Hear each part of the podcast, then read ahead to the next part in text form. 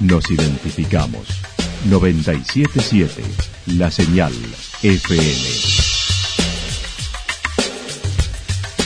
Valle de Calamuchita, Córdoba, Argentina.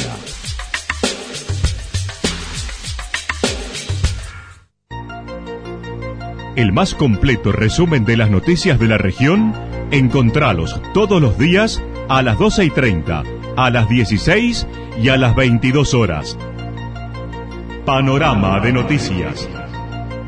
Por la 977, la señal FM nos identifica también con las noticias.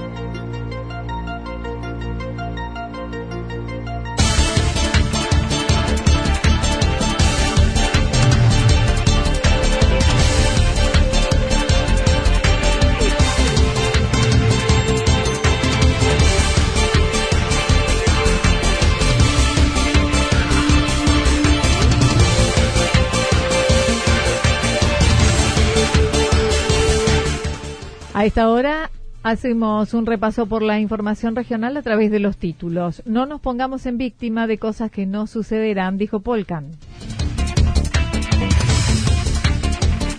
Pitarey lo pidió diálogo entre los intendentes salientes y entrantes de Villa General Belgrano y no dudó de la victoria de los Fernández en las elecciones.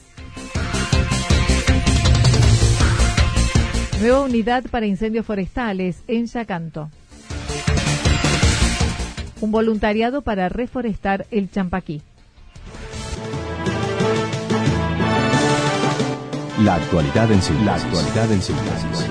Resumen de noticias regionales producida por la 977 La Señal FM. Nos identifica junto a la información.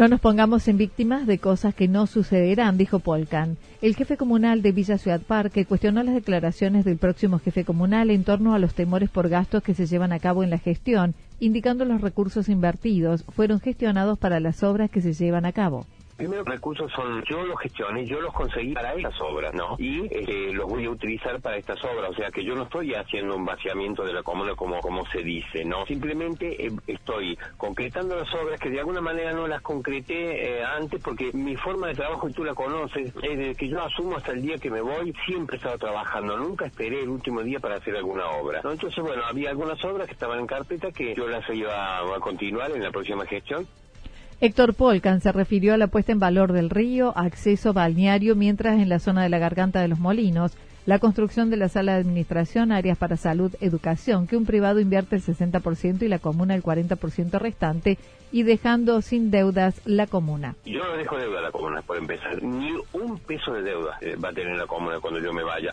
Con una cantidad de obras impresionante, estructura armada el 100%, con un equipo de gente trabajando y funcionando a pleno con una eficacia, diría yo, de perfección. Yo no sé cuál es el temor de esta gente, ¿me entiendes? No, no, no. Yo los veo que están diciendo cosas, pero siempre se han ocupado de decir cosas y tienen temor de todo. Acerca de la asamblea que Pablo Riveros reclama, dijo no se hizo el año pasado porque la última que se organizó tuvo una revuelta con agresiones y se debió suspender.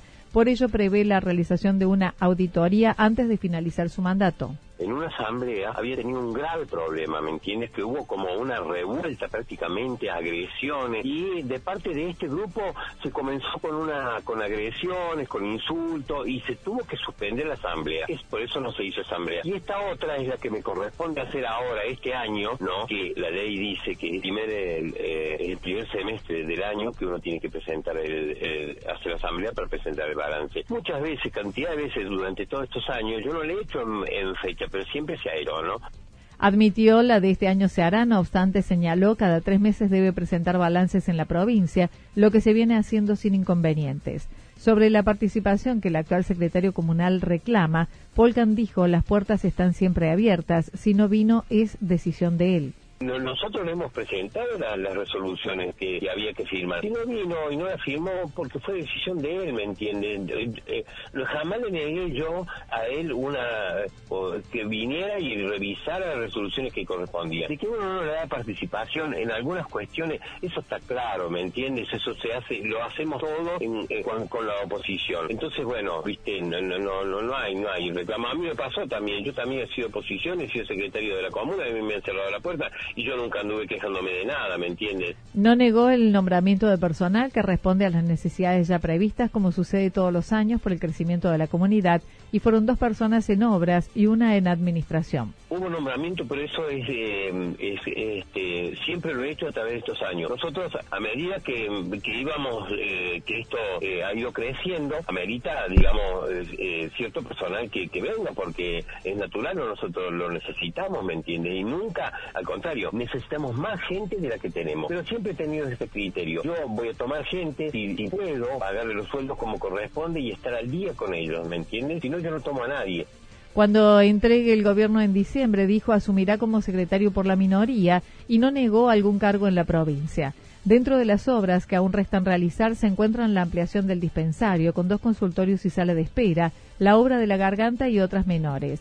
Pidió a su adversario político no nos pongamos en víctimas de cosas que no sucederán se van a encontrar con una comuna totalmente saneada. Y los recursos los tiene que generar uno, trabajar para eso. Entonces no nos pongamos en víctima diciendo cosas que, eh, que supuestamente van a suceder, porque esa puesta en víctima que uno, que uno tiene hace también pone, victimiza a todo una, un pueblo. Y eso no corresponde hacerlo, ¿entiendes? Porque eso debilita una gestión.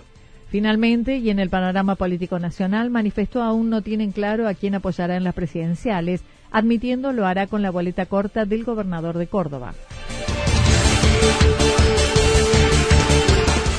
Pizarello pidió diálogo entre los intendentes salientes y entrante y no dudó la victoria de los Fernández en las elecciones. El dirigente vecinalista de Villa General Belgrano y ex concejal Juanjo Pizarello analizó la situación que se vive en su localidad con los empleados municipales que no reciben sus salarios al día desde hace tiempo. Manifestó debería ser el intendente quien salga a dar explicaciones y no el secretario de gobierno como lo viene haciendo.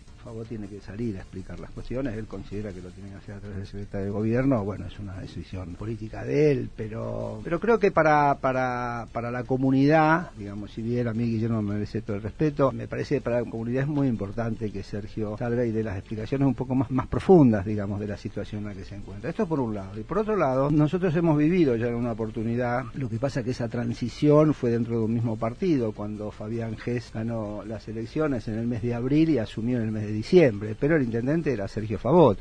Ante esta realidad económica del municipio, Pizarello sugirió sería atinado Sergio Favot convoque al intendente que asumirá a partir del 10 de diciembre junto al equipo y concejales para transitar de la mejor manera esta larga transición. Creo que es altamente necesario que los concejales del, equipo entrante eh, entren a participar y a dialogar más con los concejales actuales, porque, digamos, la transición se está haciendo, primero es una transición larga, de mayo a diciembre es una transición larga, y por otro lado aparecen problemas, y los problemas se solucionan o se dejan, y muchas veces los, problemas que aparecen, y esto es, por eso yo llamo a, una, una convocatoria de las reuniones, muchas veces los problemas que aparecen son propios de la gestión, uno puede, digamos, reconocerlos, y también a veces son propios de la situación económica que le excede al municipio. Mencionó no ha tenido oportunidad de conversar personalmente con el actual intendente a pesar de haberse puesto a disposición en varias ocasiones. Yo no, no, he tenido oportunidades de hablar, pero no tengo ningún problema en hablar con él y, y también eh, hago pública esta sugerencia porque por eso lo quise aclarar que escuché que eh, em, Guillermo Freddy ayer hizo una declaración bueno lo hizo vos también eh, yo fui compañero en el Consejo Deliberante con Guillermo tengo una excelente relación sinceramente creo que, que, Sergio tiene que hablar con Santarelli juntarse y digamos es importante esa, esa charla para la para la comunidad Dentro de su espacio político, el dirigente mencionó en la elección local algunos apoyaron a Ramón Graneros con el partido País, otros a Oscar Santarelli con Hacemos por Córdoba, pero no dudó ahora será para con la fórmula Fernández Fernández, como lo manifestaron un grupo de intendentes y dirigentes de Calamuchita. Imaginamos que hoy íbamos a terminar apoyando a Fernández Fernández. en ese sentido, esto lo estamos cumpliendo, estamos apoyando, digamos, a Fernández Fernández. En el caso eh, nuestro, eh, yo en, estos días, eh, Juan ha participado, digamos, de, algunas de estas reuniones. Yo me he reunido hace dos días con, Claudio Chavero, prestándole, digamos, mi, colaboración y, el trabajo que vamos a hacer, el espacio nuestro para este proceso. Será con la lista completa del Frente de Todos, afirmando esta vez Córdoba y en particular Calamuchita hará una buena elección para con este espacio político. Sintetizando, yo creo que en, Calamuchita eh, el Frente para Todos va a ser una buena elección, va a aumentar el caudal en las pasos y que lo va a aumentar posteriormente a esto porque también en la medida que vaya aumentando la dirigencia muchas veces va, digamos, acomodando sus rumbos en función de, de lo que aparezca como más probable para el, que sea del próximo gobierno. Nueva unidad para incendios forestales en Yacanto. Ayer llegó al cuartel de Villa Yacanto una nueva unidad desde hace tiempo adquirida, una autobomba, unidad forestal operativo marca Renault 180, modelo 94 con pocos kilómetros de doble tracción, ideal para la zona. Walter Álvarez indicó. Y la verdad, bueno, en, las horas de la tarde del día de ayer ya llegó a nuestra institución eh, un nuevo autobomba, eh, una unidad forestal donde ya está operativo, eh, de la cual, bueno, ha llegado en el momento indicado. Bien, como usted decía, estamos en el momento más crítico del año a lo que refiere al riesgo de incendio. El tanque tiene capacidad para 2.000 litros de agua, es un vehículo ideal para incendios forestales en caminos sinuosos y de difícil acceso y posee soporte para acarrear más peso la capacidad de, del camión en sí es bastante eh, aguantadora, digamos, tiene un soporte para mucho más peso, eh, donde tiene una bomba de 16 HP, de la cual una capacidad de, para expulsar con dos líneas tranquilamente para trabajar con el mismo. Este nuevo equipamiento fue adquirido por la asociación con un subsidio nacional destinado a la flota vehicular que se suma a los cuatro camiones de ataque directo con los que ya se cuenta, una cisterna, tres camionetas, unidades livianas, una de ellas para rescate. Tenemos cuatro camiones en funcionamiento, de la cual son tres de, ataque directo, digamos, de autobomba, incluyendo el camión del, de la Nación que llegó. Eh, este camión es multifuncional porque tiene carga muchos litros de agua. Y tenemos eh, en la flota un cisterna que es únicamente unidad de abastecimiento a los autobombas de trabajo en ataque directo. Un voluntariado para reforestar el Champaquí. Desde los inicios de la empresa de turismo aventura Alto Rumbo, uno de sus responsables manifestó ha desarrollado un compromiso ambiental y social, sobre todo buscando alternativas para cuidar el medio ambiente. Mariano Bearzotti comentó. Y el compromiso era un compromiso ambiental y un compromiso social. En lo ambiental el compromiso era generar un bosque, ¿no? Un proyecto de reforestación que vino de la mano de una querida amiga que, bueno, hoy no está entre nosotros, Gabriel Villalba. Ella era parte de Alto Rumbo, geóloga, muy comprometido con, las causas ambientales y ella siempre nos decía que había que poner en valor la propuesta y tomar como eje eh, eh, la protección de este, de este recurso tan prístino que es el techo de Córdoba. Ante la necesidad de reparar daños, un grupo de scouts se ofreció para comenzar con las tareas de reforestación que se han propuesto, iniciando por el cercado de media hectárea en cercanías al refugio en la base del Champaquí. Bueno, nos largamos en ese, en ese, en ese proyecto y veíamos que necesitamos mucha mano de obra en la montaña. Apareció un grupo de scouts que se ofrecieron, vinieron más de 35 chicos, donaron su tiempo y sus ganas y hicimos esta clausura. Bueno, de ahí dijimos, bueno, ¿cuál es el segundo proceso? Hay que esperar a septiembre que germine el árbol para hacer el primer voluntario, buscar las semillas y generar nuestro vivero. En el camino, cuando publicamos esta clausura, apareció Fabián Martino, de acá de la localidad cercana de, de ingeniero agrónomo, muy comprometido de ese lugar, y puso a disposición 300 ejemplares que ya están. Fernando Varela de Indumentaria Comechingón Aire Libre se unió a la iniciativa. Estos 300 ejemplares de tabaquillo pueden ser plantados en ese sector. Ante ello, el próximo 16 y 17 de septiembre organizaron el ascenso para tal fin.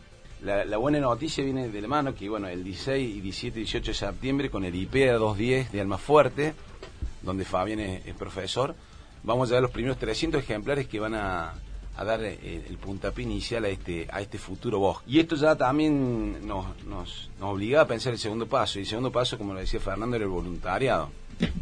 Lo veíamos alejado, pero para generar este, este voluntariado necesitamos encontrar los eslabones eh, necesarios. Bueno, también se complementará con charlas y talleres ambientales en su local para formar el voluntariado que tendrá cupos y por ello el 22 de agosto la cita es en Comechingón, aire libre.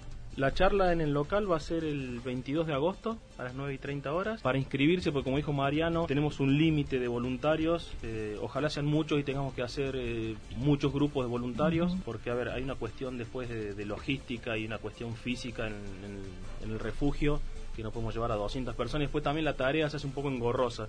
El límite es de 20 personas para este primer voluntariado. Eh, pueden escribir a comechingón.airelibre.gmail o por las redes del negocio los interesados pueden conectarse a través de las redes como Chingón Aire Libre para sumarse al primer ascenso con el voluntariado y sostener la actividad.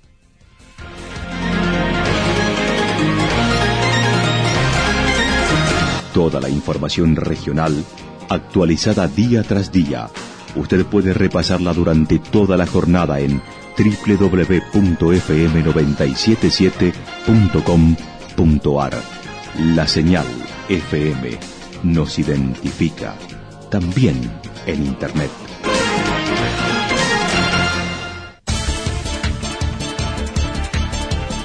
El pronóstico para lo que resta de la jornada indica parcialmente nublado a nublado, temperaturas máximas que oscilarán entre 13 y 15 grados, con vientos que soplarán del sector sur entre 13 y 22 kilómetros en la hora. Para mañana viernes anticipan cielo despejado, con temperaturas que volverán a estar en ascenso, entre 17 y 19 grados de máxima, las mínimas entre 3 y 5 grados, con vientos del sector norte entre 23 y 31 kilómetros para la tarde-noche. Datos proporcionados por el Servicio Meteorológico Nacional. Lo que sucedió en cada punto del valle. Resumimos la jornada a través del informativo regional en la 977. 977 La Señal FM.